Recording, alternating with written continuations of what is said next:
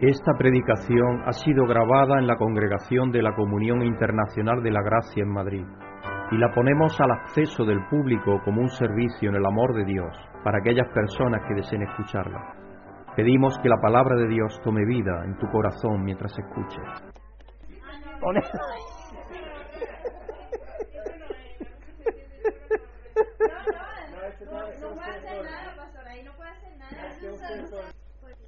Muy buenas tardes, hermanos. Qué bueno ser cristiano en este tiempo de tanta contienda y tanto odio y tanta guerra, porque podemos tener alegría y gozo en el Señor y al mismo tiempo sentirnos compungidos con tantas personas que están siendo desplazadas de sus hogares, con tanta destrucción que está ocasionando de nuevo una guerra más y tanto conflicto, y al mismo tiempo pensando que quizás se van a desplazar como 5 millones, están diciendo posiblemente si la guerra continúa en, a largo tiempo, a largo plazo, 5 millones de personas que se tienen que desplazar y que van a venir a los demás países de Europa y vamos a tener que acogerles y es normal y lógico, pero vamos a orar por eso sin duda esta tarde, ahora después más. Vamos a poner todo en las manos de Dios porque es el que en realidad puede hacer algo. Él lo hace todo. Señor y Padre, venimos delante de ti a darte gracias, Padre, porque tú eres maravilloso, Padre, Hijo y Espíritu Santo, en continua eterna comunión, unión y relación, Señor, en paz verdadera, en la salón total. Y esto es lo que necesita este mundo, Señor, necesita justicia, para que la justicia tuya, Señor, sea derramada sobre cada corazón y que haya verdadera paz en todas las naciones, en todos los seres humanos, en todas las ciudades, en todas las familias y en el hogar de cada uno y en el corazón de cada persona, Señor. Así que te pedimos, Padre, que tú intervengas en las mentes y corazones de aquellos que pueden tomar todavía medidas para que se vuelvan las aguas amargas de la guerra los cauces de la paz, Señor.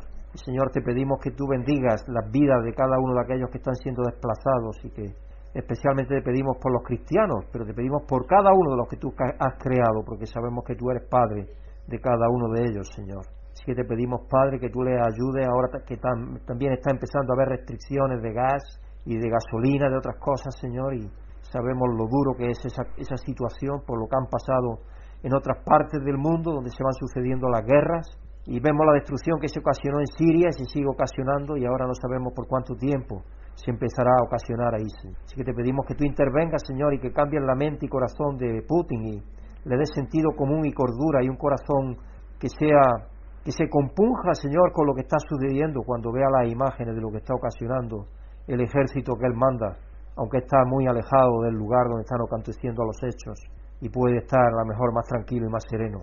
Pero Señor, te pedimos por todos los países que ayude a los gobernantes con prudencia y con capacidad y sabiduría para poder, Señor, animarlo a sentarse en la mesa a dialogar y poder llegar otra vez de nuevo a un entente y, empezar a reconciliación y que haya de nuevo, Señor, capacidad de sobrevivir y de estar juntos, porque las guerras civiles, que lo que hay ahí también larvada, es un problema tremendo, Padre. Así que te damos las gracias, Padre, porque tú nos cuidas y nos proteges a los cristianos y a pesar de estar también divididos como estamos, que es un dolor también, pero sin embargo, por lo menos, como la paz tuya mora en nosotros a través de tu Espíritu, Señor, tenemos paz y seguridad y tranquilidad y podemos compartir y reunirnos juntos, Señor, de vez en cuando. Así que te damos las gracias, Padre, por ello. Te pedimos que nos ayude a caminar más hacia la unidad, tu pueblo, tu pueblo que tú amas tanto, a, caminar hacia esa unidad que tú eres, porque tú eres Padre, Hijo y Espíritu Santo, pero con, con continua y eterna y total unidad, Señor.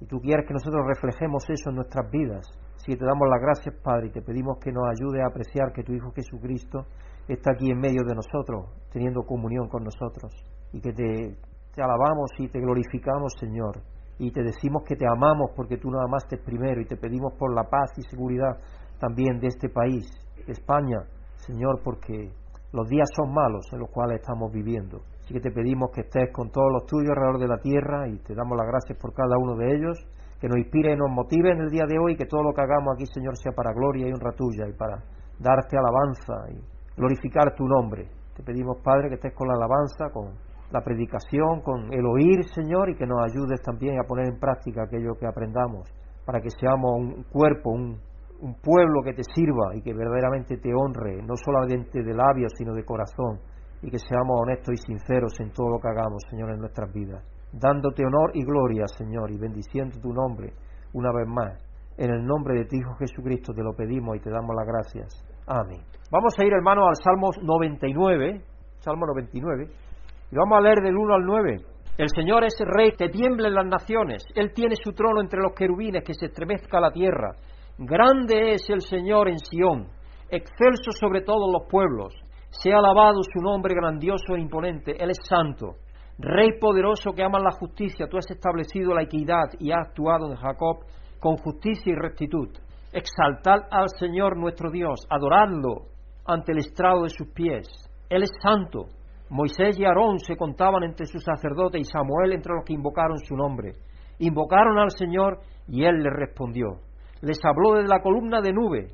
Cumplieron con sus estatutos, con los decretos que Él les entregó. Señor Dios nuestro, tú le respondiste, fuiste para ellos un Dios perdonador, aun cuando castigaste sus rebeliones exaltad al Señor nuestro Dios, adoradlo en su santo monte. Santo es el Señor nuestro Dios.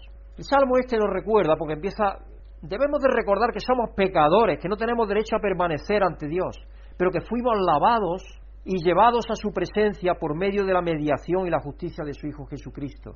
Porque en aquel tiempo solamente algunos tenían la idea remota de las teofanías aquellas de Dios que se aparecían. Por ejemplo, una de las que menciona era la de Ezequiel cuando llenaba el templo y vio cómo llenaba el templo la visión de Dios, aquella que tuvo él. Pero incluso en el Antiguo Testamento podemos ver cuán grande es la misericordia de Dios, ya que registra a Moisés, a Aarón y a Samuel como sus siervos. Y a nosotros, aunque por debajo de ellos en dones y carácter personal seguramente, Dios nos ha dado la bienvenida para ser sus sacerdotes, para aclamar a su nombre, para escucharle hablando en la luz del mundo, su propio Hijo Jesucristo.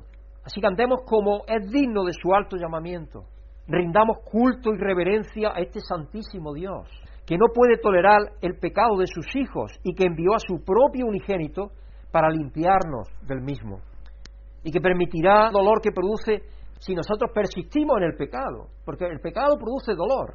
Y a veces muchas, muchas personas se preguntan, ¿por qué me pasa esto, me pasa lo otro? La pregunta debería ser, ¿qué estoy haciendo yo en alguna medida? Porque eso nos ayudaría, de, por lo menos en nuestra parte, lo que podamos corregir, corregirlo. Y yo creo que todos más o menos tenemos algo que corregir, porque en eso estamos, en ese camino estamos. Y hay del que diga que no tiene pecado, como dice la Escritura. Entonces es que todavía no ha empezado el camino. Él nos perdona de todo pecado. Gloria a su nombre. Pero no durará en permitir el castigo por los pecados que cometamos con presuntuosidad y pleno conocimiento.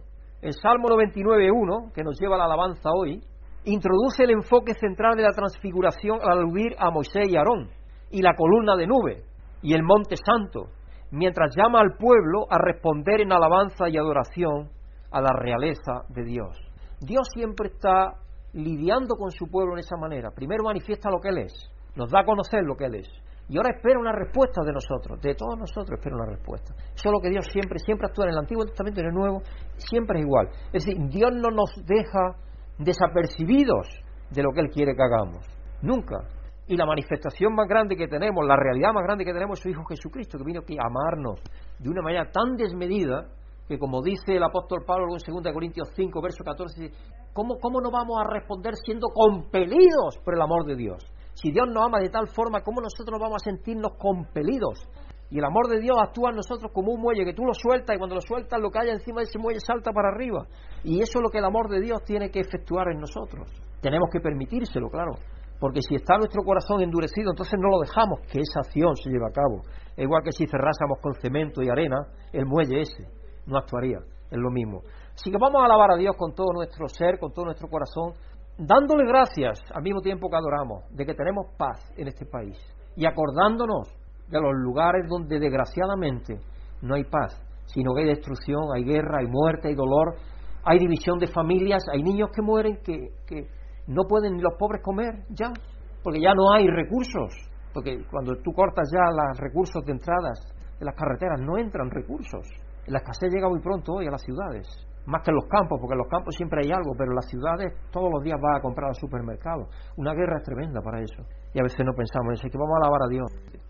Dios querido, gracias por nos capacitar a entendermos que o Senhor tem todo poder em el cielo e na terra. Graças por la manifestação de sua misericórdia a nós outros e clamamos também, Padre, por aqueles que sofrem agora neste mundo com a desorientação, com a guerra, com a falta de harmonia entre famílias também, entre lideranças governamentais e tudo. Que alabamos, Padre, porque confiamos na misericórdia, no amor do Senhor e sabemos que Ele, Senhor, pode trazer paz e justiça a essa terra. Graças, Padre, por tudo te pedimos em nome de Jesus. Amém. Es maravilloso alabar a Dios, especialmente cuando estamos, en todas situaciones y circunstancias tiene que ser, pero más cuando estamos apesadumbrados, ¿no? Porque yo esta mañana especialmente lo levanté ya con pesadumbre en mi corazón, porque cuando tú ves la destrucción que se está haciendo, la desinformación que se está creando en la gente también, entonces todo eso es, fatal, porque eh, si la situación sigue así, yo preveo que va a ser una guerra más larga de lo que se pensaba, desgraciadamente. Y eso va a traer muchísimo dolor, muchísimo destrozo de vidas, y de personas que no tienen culpa ninguna. Y desgraciadamente así es a ver, la mayoría de las veces que sucede. Vamos a dar honra y alabanza a Dios porque nos ha salvado a pesar de nuestra rebeldía y pecado contra Él, contra nosotros y contra nuestros semejantes. Porque el Salmo es lo que refleja, el Salmo refleja que Dios escogió a ciertas personas para que le fueran fieles y lo siguieran, pero el pueblo de Israel en general fue rebelde a Dios, fue rebelde. Entonces vamos a dar honra y alabanza a Dios porque nos ha salvado a pesar de nuestra rebeldía y pecado. Amoroso Dios y Padre, Señor, venimos a darte gracias, Señor, porque tú eres fiel, tú siempre eres fiel, a pesar de nuestra infidelidad, Señor. Así que te damos honra y gloria, Señor, y alabanza, porque tú nos has salvado, a pesar de nuestras maldades, Señor, cuando nosotros estábamos muertos en delitos y pecados. Tú nos encontraste, viniste a nosotros en tu Hijo Jesucristo y nos redimiste de todo pueblo y nación y nos has hecho tu pueblo, Señor y sabemos que eso lo has hecho con cada uno de los que has creado. Lo que pasa es que tiene que llegar su tiempo y esperar a que acepten y reciban aquello que tú le has dado una vez que le abran los ojos y el corazón para ver. Sí, Señor, te damos las gracias por el maravilloso don de la vida que tenemos en tu Hijo Jesucristo y te pedimos que no se nos olvide cada día quiénes éramos y lo que tú nos has hecho ser en tu Hijo. Te damos las gracias y te lo pedimos en el nombre de nuestro Salvador. Amén. Y vamos a pedir, como no, por los inocentes afectados en la guerra de Ucrania. Y por cordura y algún sentido de misericordia por parte de los gobernantes, porque yo creo que los gobernantes lo que no tienen es misericordia, porque ¿cómo van a levantar una guerra diciendo que están libertando al pueblo de Ucrania? ¿Cómo es posible? Eso es lo que dice Putin, que está libertando al pueblo. Ese es el mensaje que. Libertando al pueblo. Como si el pueblo hubiera estado oprimido. Y el pueblo es una democracia, que yo sepa, Ucrania pero es la guerra se empieza con mensajes de confusión siempre.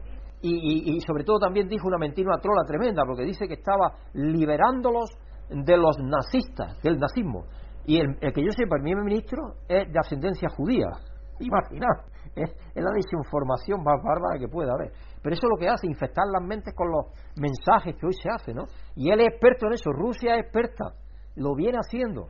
Ellas vienen actuando de muchísimas maneras. Y ha estado preparando esto por muchos años. Esto lo ha estado preparando por muchísimos años.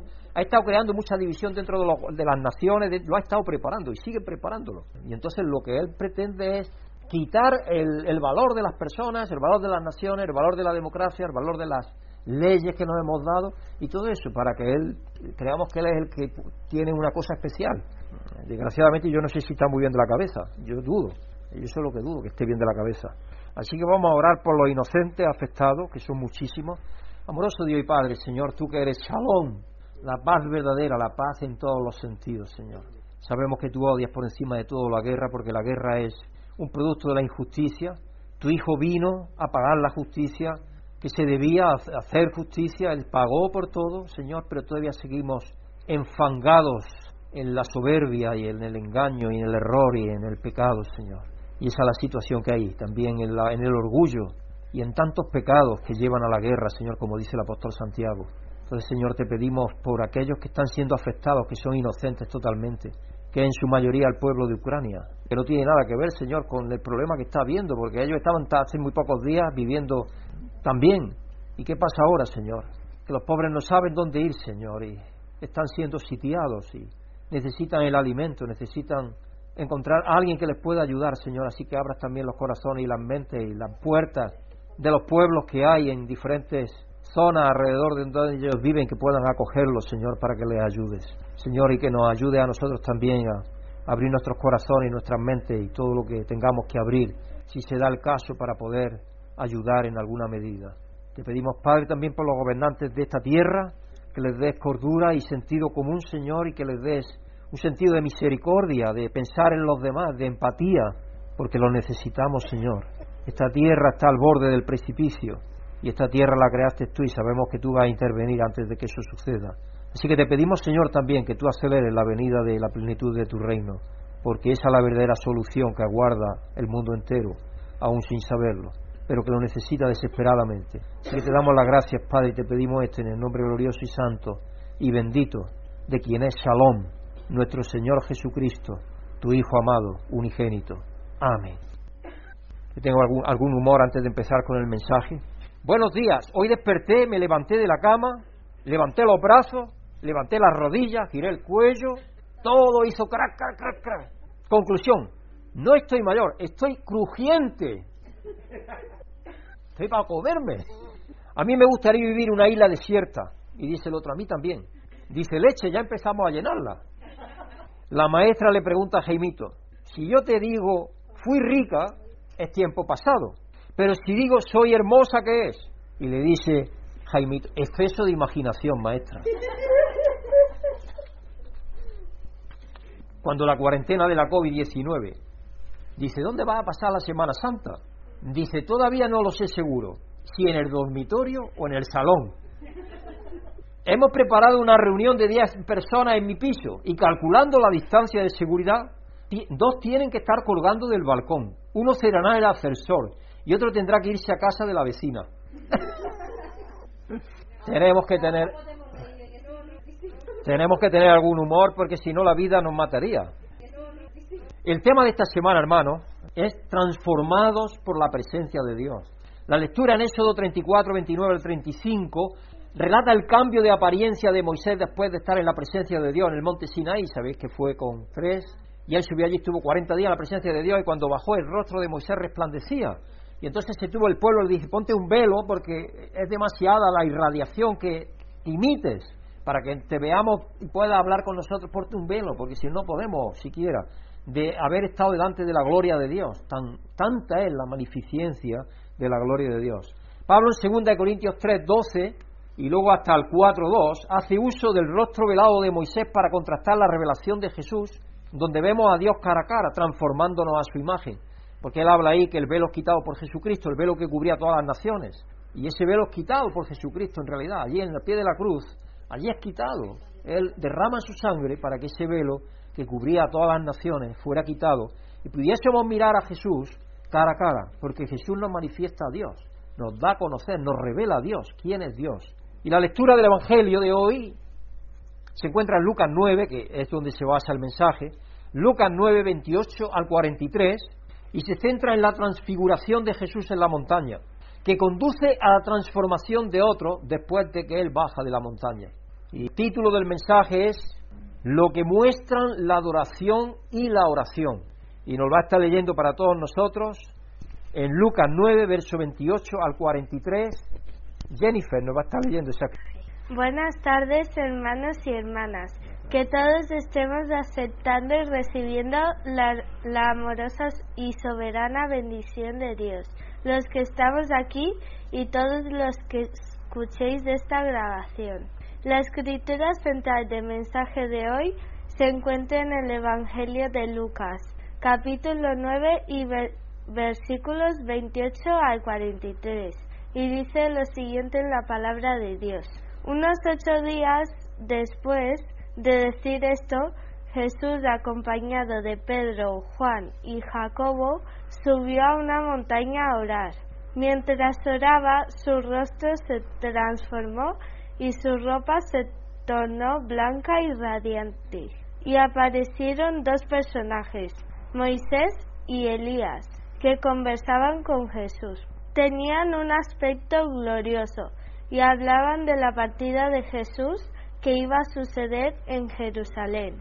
Pedro y sus compañeros estaban rendidos de sueño, pero cuando se despertaron vieron su gloria y a los dos personajes que estaban con él.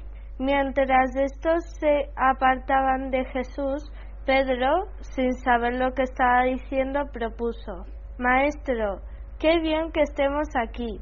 podemos levantar tres tiendas, una para ti, otra para Moisés y otra para Elías. Estaba hablando todavía cuando apareció una nube que los envolvió, de modo que se asustaron. Entonces salió de la nube una voz que dijo, Este es mi hijo, mi escogido, escuchadle. Después de oírse la voz, Jesús quedó solo. Los discípulos guardaron esto en secreto y por algún tiempo a nadie contaron nada de lo que habían visto. Al día siguiente, cuando bajaron, de la montaña, les salió al encuentro mucha gente, y un hombre de entre la multitud exclamó, Maestro, te ruego que atiendas a mi hijo, pues es el único que tengo. Resulta que un espíritu se posesiona de él, y de repente el muchacho se pone a gritar.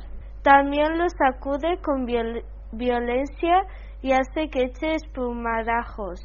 Cuando la tormenta a duras penas lo suelta. He rogado a tus discípulos que lo expulsaran, pero no pudieron. ¡Ah, qué generación incrédula y perversa! respondió Jesús. ¿Hasta cuándo tendré que estar con vosotros y soportaros? Trae acá a tu hijo. Estaba acercándose el muchacho cuando el demonio lo derribó con una convulsión. Pero Jesús reprendió al espíritu maligno, sanó al muchacho y se devolvió al padre. Y se lo devolvió al padre. Y todos se quedaron asombrados de la grandeza de Dios. Bueno, hermanos y hermanas, hoy es el domingo de la transfiguración que concluye la temporada de la Epifanía, la temporada de la revelación. La historia se encuentra en Lucas 9, 28 al 36 y para aquellos que quieran extender el mensaje, existe la opción de incluir la historia de seguimiento en los versículos 37 al 43, que lo hemos leído. Así que nosotros nos vamos a aventurar también en leer esa parte a continuación que hubo de cuando bajaron de esa última revelación, podemos decir, en esa parte de la vida de Jesucristo. Puede que esté familiarizado con esta porción de la Escritura, porque es una porción que leemos casi todos los años, con la historia ya que presenta los tres evangelios sinópticos, Mateo, Marcos y Lucas, las tres lo recogen, la transfiguración está recogida en los tres, tiene su propio día especial en el calendario, ya que vamos a incluir la historia de seguimiento, puede ser útil ver la transfiguración como una historia de apertura en el calendario litúrgico. Déjame explicar qué significo yo, qué quiero decir con eso. La temporada de la Epifanía nos revela, porque es revelarnos, es darnos a conocer, empezando cuando Jesús lo llevan al templo, bueno, incluso antes ya, pero bueno, esa es la pública, podemos decir, cuando lo llevan al templo, y Ana y Simón ya le hacen la bendición, y a la madre le dice que una espada una, partirá tu corazón, ahí empieza la revelación ya de quién es Jesucristo, ahí empieza. Todavía era un bebé, él no era ni siquiera consciente de eso, pero los que había alrededor que tenían de Dios el don de conocer quién era, como en este caso era la profetisa Ana y Simón, reconocieron quién era, y entonces empieza a revelar quién es, a dar a conocer. Porque revelar significa dar a conocer, sabéis que es. El libro de Apocalipsis se llama también revelación. Revelación es dar a conocer algo, es desvelar, es quitar el velo, y eso es lo que sucedía. En la vida y el ministerio de Jesús vemos más plenamente quién es Dios en su carácter y ser. Por eso cuando le dijo a Tomás, pero ¿cómo pides que veamos al Padre si viéndome a mí? ¿Has visto al Padre, Tomás? Él vino a revelarnos el Padre. Él vino a darnos a conocer al Padre. Después del domingo de la transfiguración, la temporada de Epifanía da paso a la temporada de preparación pascual, la, la, temporada de la Pascua. Por lo general, esta es una temporada de arrepentimiento, de cambiar la forma en que pensamos, en que vemos las cosas. ¿Por qué? Porque ahora ya Dios nos ha revelado lo que Él es. Y entonces nosotros somos descubiertos por la luz de Cristo. Todo ha quedado visible. Y entonces ahora lo que nos pide a nosotros en lo natural es cambiar nosotros. Entonces, para que veáis por qué hay esa secuenciación y tiene su lógica en el Evangelio. Por eso está registrado el Evangelio, porque estamos cubriendo el Evangelio progresivamente, si os dais cuenta. Y así es como está el leccionario articulado, y yo creo que es bastante lógico, que es bastante lógico. Aunque os digo que por otra parte, de vez en cuando, yo a lo mejor predico alguna vez algún tema, de, de tema, tema cualquiera que escojamos, porque esto es expositivo que se llama, es una predicación expositiva, es poner la palabra lo que hacemos, es poner la palabra, que sepamos qué es lo que quiere decir Jesucristo en la palabra para nosotros y qué aplicación tiene para nosotros hoy. Eso es lo que estamos haciendo con la, la predicación expositiva. Cuando algo está oculto y se revela de repente, entonces uno debe cambiar la forma en la que relaciona con esa realidad, la forma en la que se relaciona. Tiene que cambiar, porque a eso nos llama. Por ejemplo, si descubriera un documento que demostrara que tu casa es un edificio histórico valorado en millones de euros, y Maribí tiene ahí un poco de problema con eso, la pobre, pero su propiedad no vale millones de euros, créeme, cambiarías la forma en la que vives en ella harías esas reparaciones molestas que has estado posponiendo, porque quizás has considerado que era vieja y que no tenía valor, pero de pronto cuando te dicen, oiga, que su casa es un bien mm, histórico y por lo tanto eso le da un valor especial. Y entonces probablemente tendría una mayor prioridad eso que otras cosas, porque has descubierto que eso tiene un valor. Es un tiempo de arrepentimiento después de la revelación de la Epifanía en nuestro viaje con el Señor. Si Dios nos ha mostrado lo que es Jesucristo, no ha mostrado sus milagros, su vida, lo que él ha hecho, y ahora es como viene la Pascua, como si a nosotros no, nos incita a hacer algo.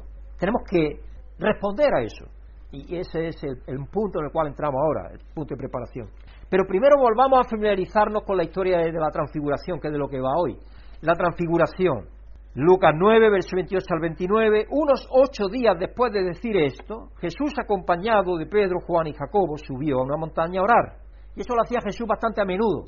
La montaña o el mar son zonas bastante buenas para orar porque no hay distracción, generalmente no hay gente, no hay personas, no hay sonidos. Y si hay sonidos son los que no te estropean el orar.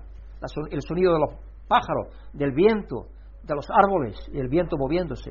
Ese sonido te ayuda a concentrarte en lo que estás haciendo, te relaja y te ayuda. Yo cuando me siento más en comunión con Dios cuando estoy en el campo, lo digo, yo me siento en comunión tremenda, yo estoy caminando por el campo y estoy orando automáticamente, es casi automático, es casi automático. Por eso es que quisiera que esa reunión que tengamos en abril fuera en la creación, porque sé que ayuda a eso. Subió a la montaña a orar. Mientras oraba, su rostro se transformó y su ropa se tornó blanca y radiante. Es decir, es algo que tenía determinado el Padre, no es algo que él de pronto dijo, quiero transfigurarme, Señor. No, él estaba orando, recibiendo de Dios, Padre, la guía, la dirección, la fortaleza, lo que recibimos en la oración. Y en ese momento fue que ocurre la, la transfiguración, estando él orando, estando orando. Y dice que su ropa se tornó blanca y radiante y el rostro se transformó. El relato es similar en los evangelios sinópticos de Mateo y Marcos y Lucas. Comienza con lenguaje e imágenes que recuerdan la historia del Antiguo Testamento. Muestra a Jesús con Pedro, Santiago y Juan subiendo una montaña, lo establece lo que establece una conexión con los detalles de la historia de Moisés y sus tres compañeros que subieron con él, Aarón, Nadab y Abiú, cuando fue, cuando Dios le dijo que subiera al Sinaí a recibir las tablas de la ley. Entonces tiene una concordancia y una relación, siendo conducido a lo alto del monte Sinaí, donde Dios le habla a Moisés, y está 40 días allí, de hecho, delante de él. Y en esos 40 días ni come ni nada, está en ayunas. Y en la presencia de Dios no necesitas comer. Curioso. Esa historia termina con Moisés y no, y no necesitas comer porque en Dios tienes plenitud. Esa es la diferencia. Nosotros necesitamos de todo porque no somos plenos. Dios no necesita de nada porque Él es pleno. Y esa es la gran diferencia que hay entre nosotros, tremenda. Y la historia termina con Moisés bajando de la montaña con el rostro resplandeciente. Cuando Lucas describe el rostro de Jesús como transformado y su ropa de un blanco resplandeciente, se refuerza el paralelismo con Moisés en el monte Sinaí. Los tres relatos sinópticos, en los tres evangelios, de la transfiguración de Jesús se producen inmediatamente después de la confesión de Pedro de que Jesús es el Mesías, y eso se refiere después de ocho días. Esos ocho días se refiere después de que Pedro hubiese hecho la afirmación a, Cristo de que era el Mesías, el Señor. Y también de que Jesús enseñara acerca de su muerte, de una manera más definitiva, porque él venía enseñándole acerca de su muerte, pero seguramente de una manera más definitiva. Lucas tiene dos variaciones sobre cómo presenta la historia que difieren de Mateo y Marcos. Lucas dice que esto sucede unos ocho días después de estas palabras, unos ocho días. Es decir, no es tan preciso. Lucas es un médico y al no acordarse posiblemente, dijo unos ocho días, o con una segunda intención, como vamos a ver. ¿Por qué estoy explicando esto? Porque es que hay gente que critica la Biblia y dice, mira, aquí hay una contradicción bíblica. Y por esto es que en estos detalles yo los explico, para que la gente que quiere destruir la capacidad y veracidad de la Biblia, tengáis capacidad de explicarle que eso no es así. Por eso es que explico estos detalles, si no, no lo explicaría. Los otros dos evangelios afirman que fue después de seis días. Entonces ahí aparentemente podemos decir que hay una contradicción, aparentemente. Pero vamos a ver por qué eso es así. A veces algunas personas suelen desacreditar la Biblia, como digo, por ese detalle, porque usan esta oportunidad para afirmar que la Biblia no es confiable y que está llena de contradicciones. Luego ya generalizan y está llena de contradicciones. Mentira pura. Pero eso negaría el hecho de que los autores de diferentes libros de la Biblia tenían un propósito específico al escribir y se aprovechan de recursos literarios para transmitir su mensaje. Cada autor está tratando de compartir la historia de Jesús desde cierto ángulo. Lucas, por alguna razón, quiere usar ocho días para preparar la historia en lugar de seis. Él lo hace así con un propósito. Y para ser justos, Lucas no está tergiversando los hechos de la historia. Él no dice que esto ocurrió exactamente ocho días después, de 24 horas después de esos dichos, sino que dice que tuvo lugar unos ocho días después de esos dichos. Es decir, es impreciso. No es la precisión de un médico lo que él está usando. Él dice unos ocho días. Aparentemente está contando algunos días parciales para llegar al total de lo que se había comúnmente, lo, que se haría comúnmente en el judaísmo.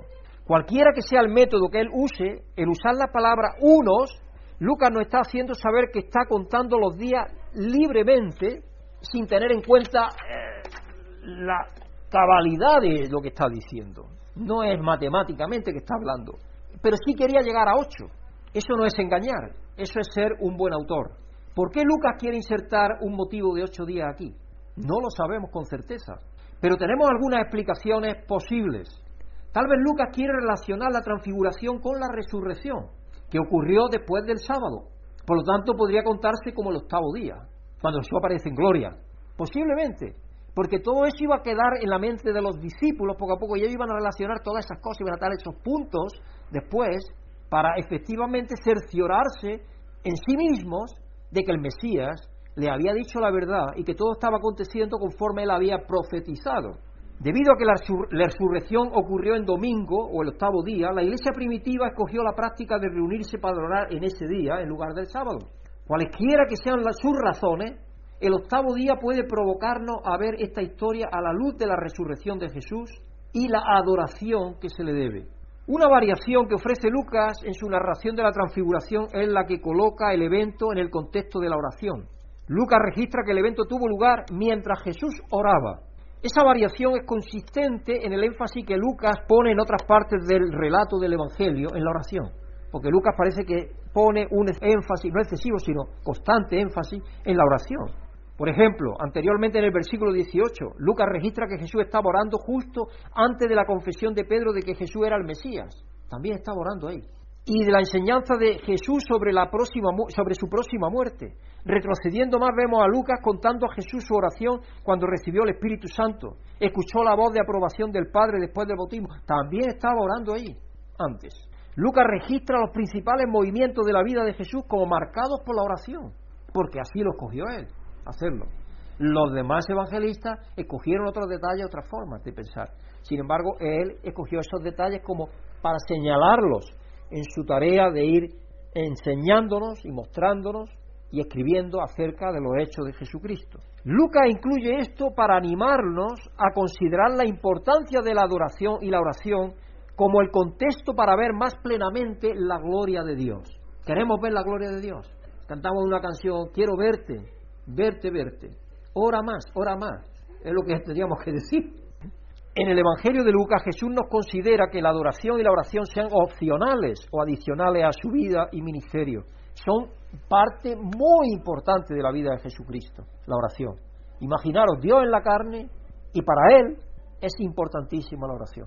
Porque es la comunión con el Padre, con el Espíritu, mantener esa comunión, esa relación, en la cual nosotros estamos incluidos desde Cristo murió estamos incluidos en esa, relación. Pero para entrar en esa relación tenemos que entrar en esa conexión con Él, con Dios. Y para entrar en esa conexión con Él, la oración es básica. Para Jesús la adoración y la oración eran una forma de vida. Marcó y permeó todo lo que hizo. En la práctica continua, continua de adoración y oración de Jesús, vemos un atisbo de la vida de la Trinidad. Eso es lo que vemos. Es una epifanía gloriosa. El Hijo está continuamente adorando al Padre y está en constante comunión con Él. Y esta es la vida que se nos ofrece en Jesucristo a nosotros, entrar en esa relación por medio del Espíritu, porque Dios habita en nosotros, como dice, vendré a vosotros, no os dejaré solos. El Padre y yo haremos morada en vosotros por medio del Espíritu. Y es maravilloso. Y eso es lo que nos hace estar en esa relación con el Padre. La adoración y la oración no deben verse como actos laboriosos para apaciguar a una deidad, porque en el antiguo, en el antiguo mundo, en el antiguo mundo, mundo de la antigüedad, eso es lo que se hacía. Sí, para hoy uno es Hoy estaba escuchando yo un mensaje creo que lo pusía, lo, lo, pusía hoy, lo ponía, lo ponía a Magdalena, me parece que era, acerca del carnaval. Yo aquí en España, los niños se disfrazan de árboles, de flores, eso no tiene nada de malo. Sí, no podemos condenar todo el carnaval, porque en el pasado lejano eran ritos a dioses extraños. No podemos condenarlo. Es decir, no podemos, como dicen los americanos, echar al niño con el agua de la, de la bañera, echarlo a la, No, no, no. Tenemos que hacer diferencia. Dios lo que nos pide es que no, no nos embriaguemos, que no nos que no seamos inmorales, pero no el carnaval, sino todos los días del año, todos los días de nuestra vida. Eso es lo que nos pide Dios. Entonces tenemos que separar una cosa de la otra. Por supuesto que sabemos que el carnaval lleva inmoralidad. Lo vemos cuando hay las grandes paradas en las Canarias, en Tenerife, yo no sé en Brasil cómo será, que creo que también es así, o peor. Pero aquí sabemos lo que pasa en Canarias, lo que pasa en Tenerife, lo que pasa en los grandes carnavales pero al mismo tiempo los niños participan de algo que es lúdico sin ser malo, y es divertirse, lo único que hacen es divertirse. Ellos no piensan en que eso es un rito que se hacía hace 3.000 años, 4.000 años, a estos dioses y a los otros y a los otros. No. No mezclemos unas cosas con las otras, porque eso no lleva a ninguna parte. No lleva a que seamos mejores, ni más santos, ni más... No, no, no, no, no engañemos, eso no lleva a eso. Eh, tenemos que santificarnos cada día cumpliendo la voluntad de Dios y viviendo conforme al como Él vive. Eso es lo que sí nos santifica y eso nos aparta, porque eso nos aparta de los problemas. Eh, y, no podemos apartarnos del mundo tampoco, porque el mismo Pablo nos dice, no, si yo no digo que a partir del mundo, que a partir de aquellos que llamándose hermanos no andan conforme al llamamiento de Dios, nos dice cuando él estaba corrigiendo a aquel que se estaba manteniendo, tenía como esposa a la madrastra de su padre, a la, a la mujer de su padre, perdón, se estaba acostando con su madrastra, en ese caso era. Y él ahí llama la atención Claro que sí. La llaman porque estaba haciendo mal la gente, estaba haciendo mal esta persona. Eh, y yo no que quiera poner, eh, llamar la atención a la gente que escribe y cosas, pero cuando hay algo que está mal, yo tengo que corregirlo. Es mi deber. Entonces, eh, por favor, aceptar eso, porque es mi deber hacerlo. Como pastor, yo tengo que hacerlo. Porque no, puedo permitir que se mezclen cosas que no tienen que ver con la otra, porque yo no sé cómo.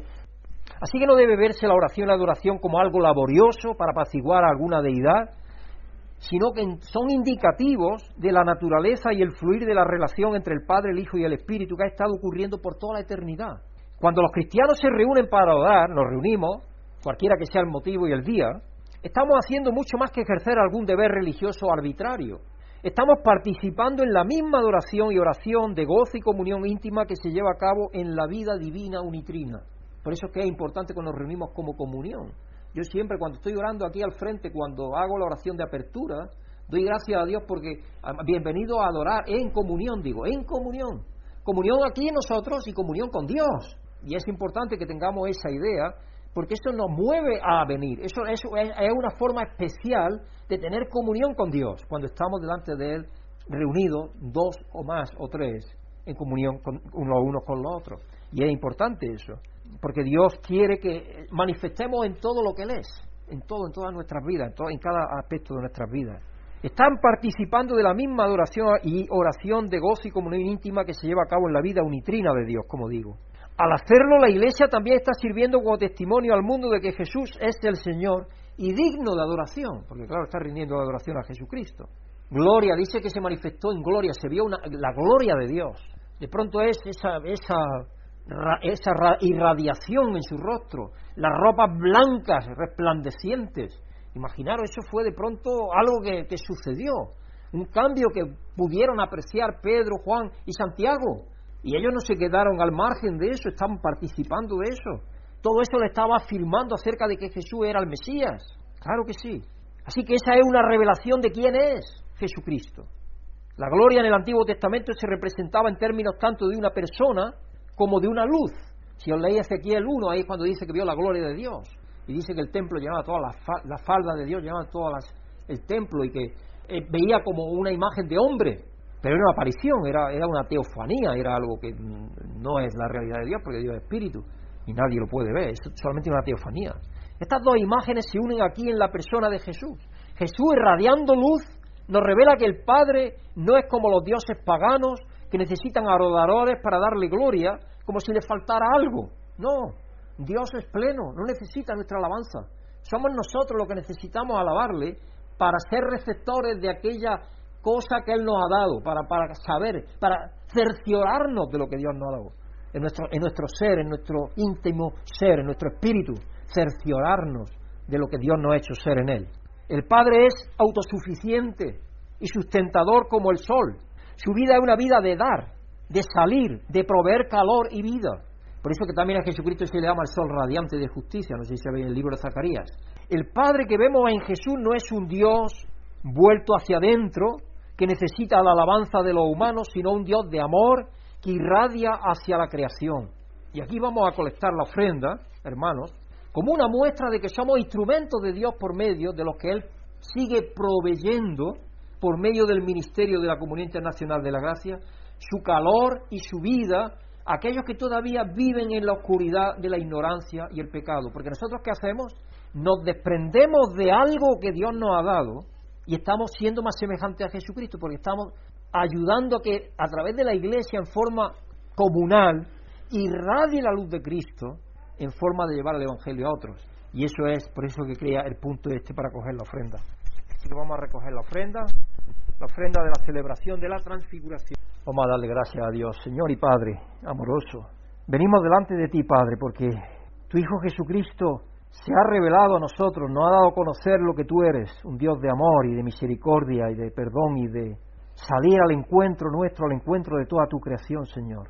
Tú nos has encontrado a lo largo de la historia desde tiempos inmemoriales desde que te encontraste en el jardín del Edén con aquellos primeros seres creados y te seguiste encontrando con los patriarcas y te seguiste encontrando con Isaac y con Jacob y te seguiste encontrándote con Moisés, Señor, y con tu pueblo Israel. Y en tu Hijo Jesucristo te has encontrado con todos nosotros, Señor. Así que te damos las gracias, Padre, por ser ese Dios que va al encuentro de toda su creación para redimirla y llevarla a ti. Padre, te damos las gracias por tener en nuestro corazón el deseo de compartir y de expandir y de exponer y de irradiar tu luz, Señor, a través de la obra que tú por medio de tu Espíritu nos mueves a hacer en esta pequeña parte de tu cuerpo que es la Comunión Internacional de la Gracia. Te pedimos, Padre, que tú bendigas esta ofrenda y cada uno de lo que la hacemos posible, Señor, y de aquellos hermanos que van a enviarla, Señor, donde quiera que estén, que bendigan nuestras vidas, Padre, también, para que podamos seguir viendo a tu Hijo Jesucristo y viéndole a Él podamos verte a ti y por medio del Espíritu seguir sembrando esa radiación tuya, de tu luz, de tu amor, de tu provisión, de tu calor, de tu misericordia, de tu bondad hacia aquellos que están a nuestro alrededor. Dándote gracias, Padre, y pidiéndote esto en el glorioso nombre de nuestro Señor Jesucristo. Amén. La transfiguración de Jesús nos da otra epifanía gloriosa. En Lucas 9, 30, 32, y aparecieron dos personajes, Moisés y Elías, que conversaban con Jesús, tenían un aspecto glorioso. Ellos tenían también un aspecto glorioso. Todo ahí lo que había era glorioso. Hablaban de la, de la partida de Jesús, que iba a suceder en Jerusalén. La partida no es que se iba a Alemania, no. La partida era la muerte. La muerte que iba a llevar gloria a todo lo que él había creado. De eso está hablando. Pedro y sus compañeros estaban rendidos de sueño. También le pasó en aquella ocasión donde le dijo, venir a mí a orar, acordáis, antes de, en el monte, en el huerto de, Getsemaní, antes de ser entregado. Y no podían ni siquiera estar con él despierto. Ahí también estaban durmiendo ya casi. Pero cuando se despertaron, vieron su gloria. Dios los despertó para que vieran su gloria. Y los dos personajes que estaban con él. Durante la transfiguración, Moisés y Elías aparecen en escena hablando con Jesús.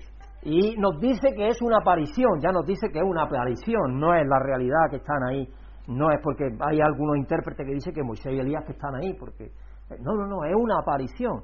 De hecho, Cristo le dice luego más tarde, no le digáis a nadie esta visión, es una visión que han tenido, una visión. No han tenido, no han estado ahí realmente con Moisés y Elías, no, Moisés y Elías están esperando la resurrección todavía. Ellos no lo saben porque están en parada, en parada, están en, inmediatamente el siguiente instante va a ser estar con Cristo, pero no están ahora conscientes Lucas ofrece una información adicional que Mateo y Marcos no incluyen. Está hablando de la partida de Jesús que iba a suceder en Jerusalén. Nota cómo Lucas resume esta conversación en términos de gloria, también una contribución única al de Lucas.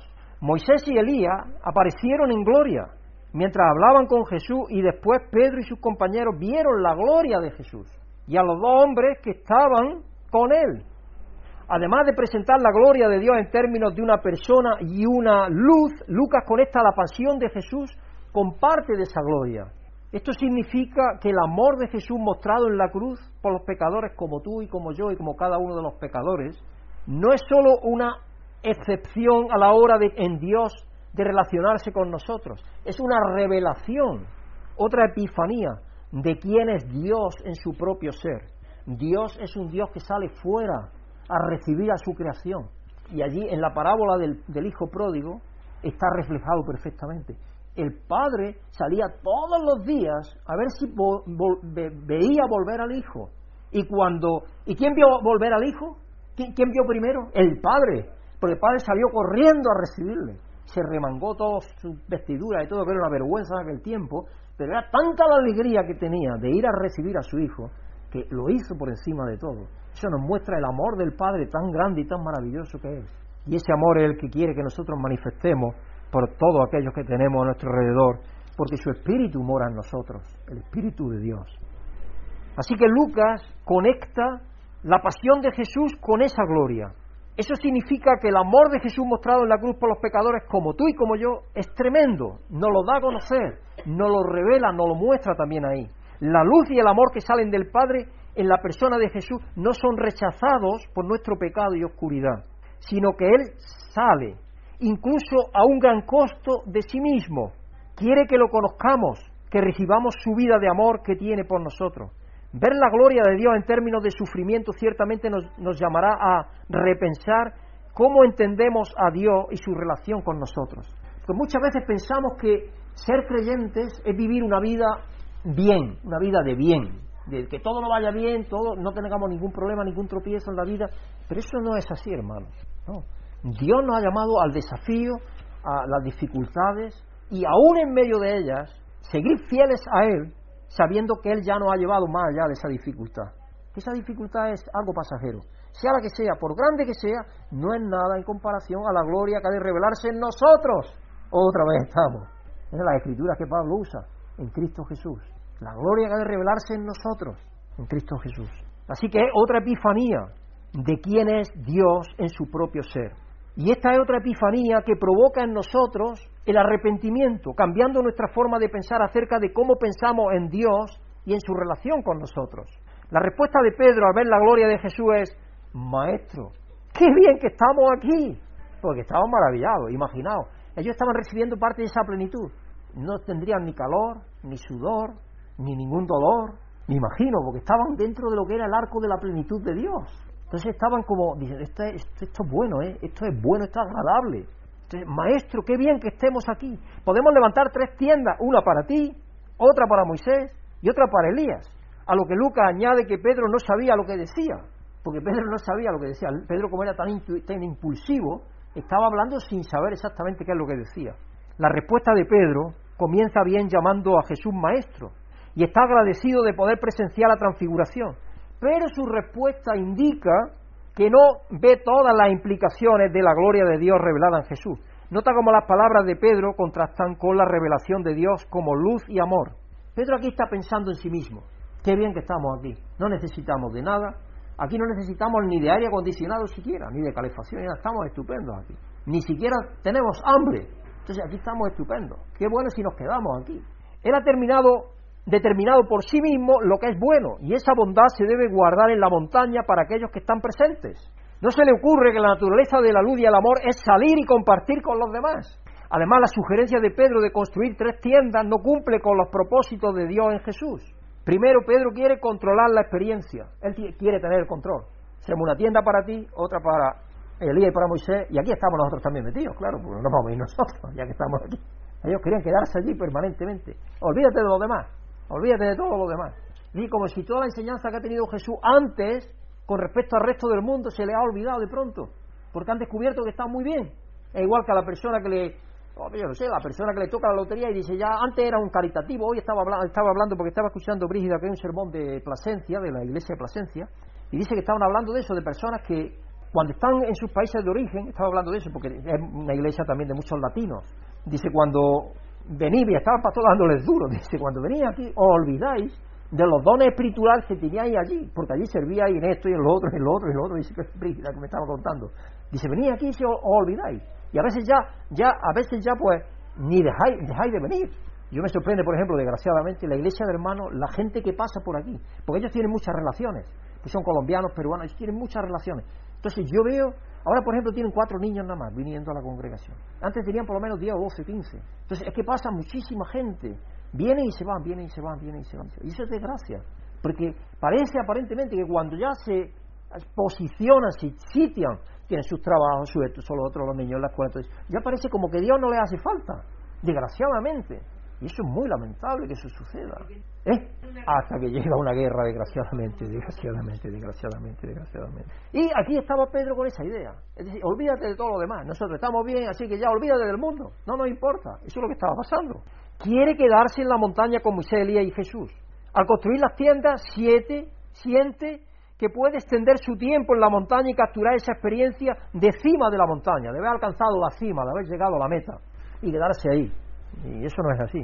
Su pensamiento parece limitarse solo a cómo esto lo beneficia a él y a sus compañeros. El segundo defecto de la sugerencia implica que Moisés y Elías son iguales a Jesús. Cada uno merece su propia tienda, pero Jesús no tiene, no tiene igual. Solo Él es digno de adoración. Solo es digno de adoración. 34. Estaban hablando todavía cuando apareció una nube que los envolvió de modo que se asustaron.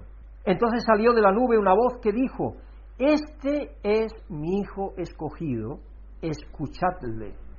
Fijaos algo que pasó antes.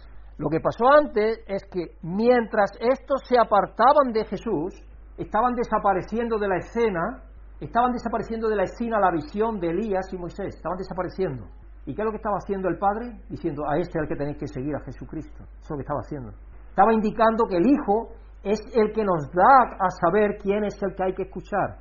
Porque el Antiguo Testamento está bien para odres viejos, para ayudarnos en las cosas que no caigamos en las mismas que ellos cayeron y todo eso, como dice el apóstol eh, eh, Pablo. Pero no para mezclar unas cosas con la otra y sacar doctrina de unas cosas con la otra, que es lo que está pasando muchísimas veces. Yo todavía escucho muchísimos mensajes, os digo, especialmente del diezmo. El diezmo para mí yo lo escucho y es que eso lo predican casi todas las iglesias, que es una ley del Antiguo Testamento que está en vigencia hoy. Pero ¿dónde dime, Señor mío? No. Es la generosidad la que está en vigencia. Es toda nuestra vida la que tenemos que entregarle a Dios, que es mucho más. Ahora tú tienes que valorar, tú tienes que valorar. Pero el diezmo como tal, no, es una ley del Antiguo Testamento. Todo el Antiguo Testamento fue abolido en Cristo, fue cumplido en Él. Entonces yo no sé por qué mezclan unas cosas con las otras. No deberían de hacerlo así. Desgraciadamente hay gente que lo mezcla, pero no es lo que Dios dice que hagamos. Así que la sugerencia egoísta de Pedro se interrumpe cuando apareció una nube que los envolvió. El Padre se, eh, se regaña, ni regaña, ni reprende a Pedro, pero tampoco negocia ni considera las sugerencias de él. Simplemente continúa con sus propósitos, mientras que Pedro quería cubrir a Jesús, a Moisés y a Elías. Dios termina cubriendo a los tres discípulos. Dios termina cubriéndolos. La palabra envolvió, refiriéndose a esa nube, está tomada del lenguaje del antiguo pacto de la Shekinah de Dios o presencia de Dios. La gloria de Dios los cubrió, los envolvió. A pesar del egocentrismo de Pedro, el movimiento de amor hacia el exterior de Dios no se ve frustrado, los envuelve con su gracia a todos. Entonces se escucha la voz del Padre que dice, este es mi Hijo amado, mi escogido, escuchadle. Y eso es un indicativo de autoridad. La respuesta de Pedro al ver la gloria de Dios fue hablar, pero el Padre le instruye que su respuesta debe ser escuchar. Él estaba hablando, pero la respuesta que el Padre le dice es escúchale. Esto también es la gracia de Dios para ellos. Él no los deja en su respuesta inapropiada, los lleva a responder de manera adecuada a lo que acaban de presenciar. Y, la respuesta adecuada no es vamos a hacer tienda y que estemos así siempre, no. Es escuchar lo que tiene el Hijo que decirnos, esa es. Y de nuevo ahí tenemos al Padre diciendo que es su Hijo. Esto puede ser alentador para nosotros al contar nuestros muchos fracasos al responder al Señor. ¿Cuántas veces hemos respondido de manera que no, no se ajustaba a la epifanía que recibíamos? Tú veías algo que tenías que hacer o algo y no respondías a eso porque te sentías temor por lo que sea. pero Dios te estaba indicando que ese es el camino que tenías que coger. La gracia de Dios, a su luz y amor, no nos deja atrapados en nuestras propias respuestas, sino que nos instruye y guía por medio del Espíritu para alinear nuestras respuestas con las revelaciones para nosotros. Dios no busca castigarnos por nuestros errores, sino que continuamente nos llama a caminar más profundamente con Él, más en relación con Él. Nota también que los discípulos, cuando la nube los envolvió, estaban asustados. Esto capta la historia de los israelitas con Moisés, quienes tenían miedo de escuchar a Dios directamente. Pero la voz que se escucha aquí dirige sus oídos a escuchar al Hijo, al Hijo elegido. Jesús es la palabra de Dios hablándonos.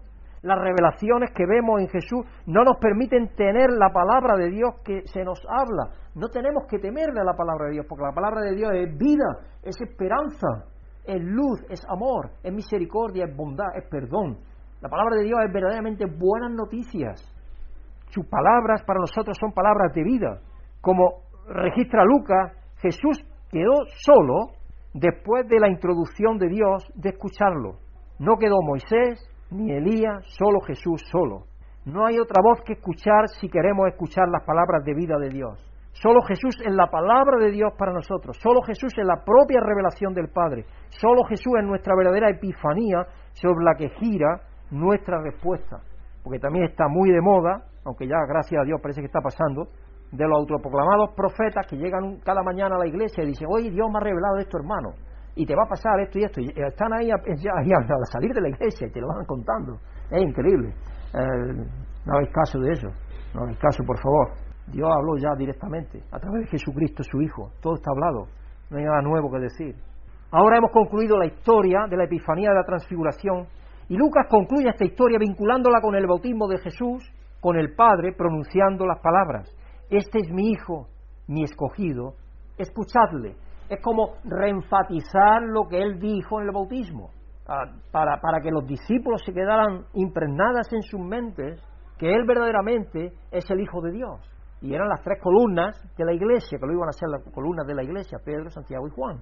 Ellos estaban, estaban había diferentes niveles de revelación, como sabéis, en, la iglesia, en, aquel grupo primitivo que tuvo Jesús de, seguidores, de discípulos. Y esos tres eran especialmente escogidos para ser las columnas de la iglesia. Pablo se refiere luego en el libro de Gálatas a ellos como las columnas de la iglesia. Nada me dijeron a mí, dice él. Recordarás que comenzamos la temporada de Epifanía con la historia del bautismo de Jesús donde también escuchamos la voz del Padre que dice de manera similar en Lucas 3, 22, tú eres mi Hijo amado, estoy muy complacido contigo. De esta manera, Lucas ha creado una sección de su Evangelio entre las dos historias. Pero Lucas incluye una historia de seguimiento que nos ayuda a ver en qué se suman estas epifanías. Lucas ha tenido la intención de incluir la próxima crucifixión y muerte de Jesús como algo que tiene que ver con su gloria. Los discípulos al principio no podían ver el sufrimiento como algo apropiado para la gloria del Mesías. De hecho, Pedro le dijo, apártate se aparte esa idea de ti, Señor, de que tú tengas que ser crucificado, de que tengas que morir, que se aparte esa idea. Y entonces, ¿qué le dice Jesús? Apártate de mí, Satanás. Le dice abiertamente así, porque esas palabras no eran de Pedro, sí, eran de Satanás. Lo que estaba es quitándole eh, valentía, podemos decir, y seguridad y confianza en Dios Padre al, Hijo. Eso que estaba haciendo, que, tratando de crear una brecha de duda, de sembrar duda en Jesucristo, eso que estaba tratando Pedro, Satanás por medio de Pedro. Y entonces Jesucristo lo vio claramente e inmediatamente rechazó esa idea. Pero Jesús sabía que venía a sufrir. Nosotros también podemos tener problemas para ver cómo el sufrimiento encaja y en la comprensión de la gloria de Dios y nuestra respuesta a ver su gloria. Pero Jesús no ha, terminado de mostrar la gloria de Dios en una montaña se encontrará nuevamente en una montaña en oración acompañado por los hombres que hablan con él. Solo que esa vez será el monte Calvario y sus compañeros no serán Moisés y Elías, sino dos criminales. Porque estaba escrito así, que entre, entre, está escrito, era profetizado, que entre malvados moriría. La historia del seguimiento de Lucas relaciona, estamos acabando ya, con la transfiguración presagia lo que sucederá en esta otra experiencia de la cima de la montaña, donde la gloria de Dios se revelará una vez más. Vamos a ir a Lucas 9, 37 al 43, la siguiente porción. Al día siguiente, cuando bajaron de la montaña, le salió al encuentro mucha gente, y un hombre de entre la multitud exclamó, Maestro, te ruego que atiendas a mi hijo, pues es el único que tengo Resulta que un espíritu que, se posesiona de él y de repente el muchacho se pone a gritar. También lo sacude con violencia y hace que eche espumarajos.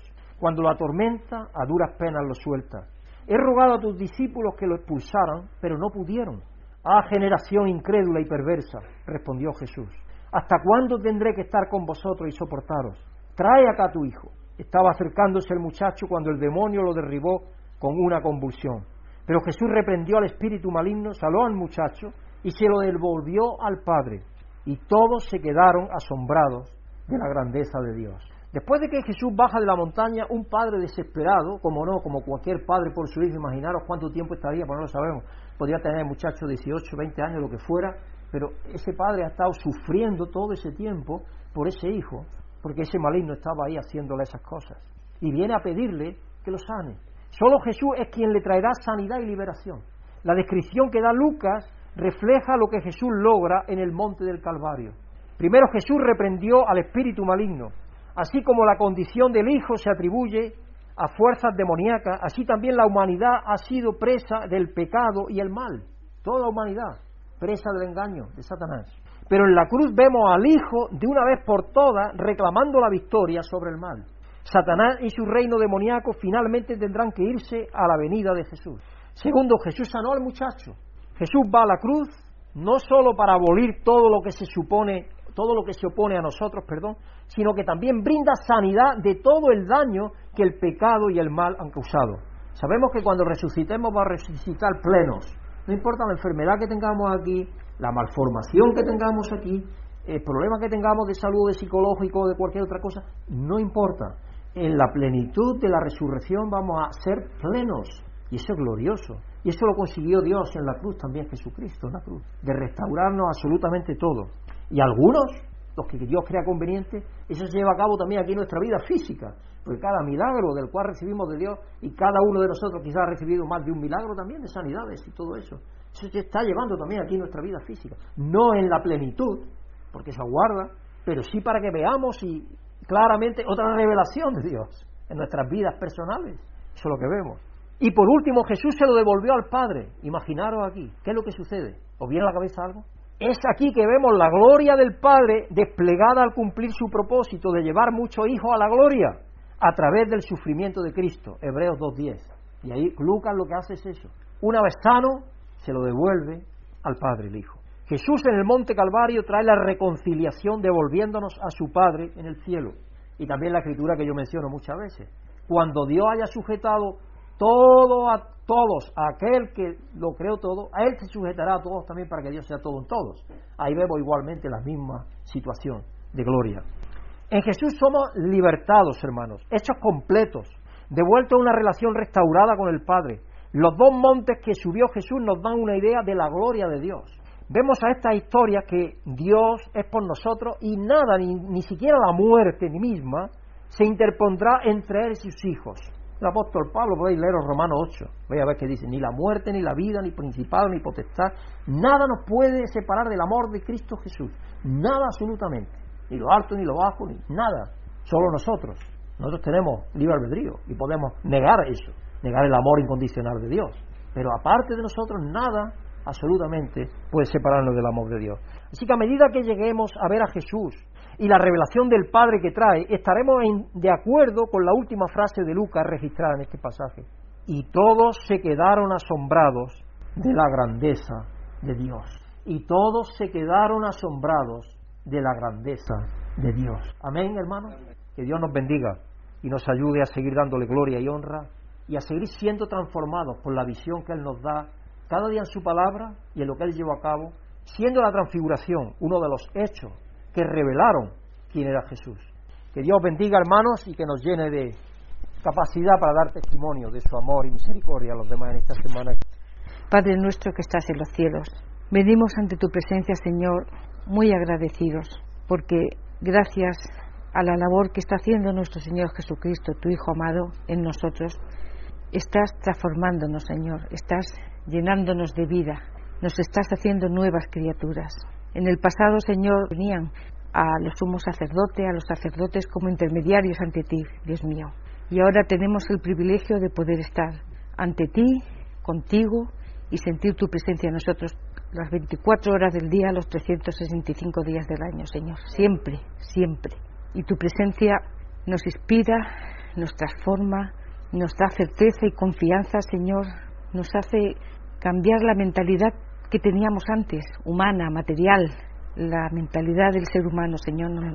Nos estás cambiando y nos estás haciendo dignos hijos tuyos, Señor, con la mentalidad espiritual que es con lo que tenemos que ver todas las cosas, Señor, con la sabiduría que tú nos das y con el conocimiento que nos estás dando. Damos gracias a nuestro Señor Jesucristo porque Él nos abrió el camino, es el pionero y nos trajo el conocimiento de que tenemos un Padre en los cielos, un Padre amoroso que vela por nosotros, que nos ama, que nos permite equivocarnos y irnos como el Hijo pródigo y que está esperando a que volvamos con los brazos abiertos, Señor. Eso es valiosísimo, el mayor de los tesoros que podemos tener, Señor.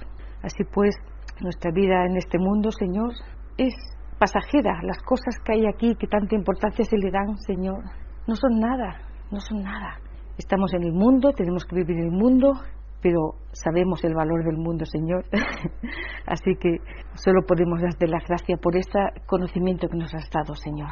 Y nos pesa en nuestro corazón por las guerras que hay por esta tierra, Señor. La humanidad es que no aprende, no aprende, no aprendemos. Siempre ha habido guerras en nuestros corazones, con nuestra familia, con nuestros vecinos, entre pueblos, entre naciones. La historia de la humanidad siempre es la misma, la guerra, Señor. Pero sabemos que tú pondrás fin a esto. Esperamos esos nuevos cielos y esa nueva tierra, Señor, en que ya no habrá nunca jamás guerras, sino que será el amor y la fraternidad lo que tengamos los unos con los otros, Señor. ¿Y qué podemos decirte, Señor? Pues darte las gracias de corazón, porque esta certeza no es ya fe, es certeza de que esto va a ser así, Señor, es lo que nos mantiene alegres, nos mantiene vivos, nos mantiene, Señor, cerca de ti. Dios mío, nos podrán quitar, nos podrán matar el cuerpo, pero no nos quitarán la vida. La vida nos la has dado tú y es para siempre. Gracias, Señor. En el nombre de nuestro Señor Jesucristo. Amén. Si has sentido la bendición de Dios por medio de esta predicación, agradecemos tus oraciones y apoyo para que este ministerio pueda seguir siendo usado por Dios para bendecir a otros. Pedimos que el amor y la paz de Dios, que sobrepasa todo conocimiento, llenen tu vida.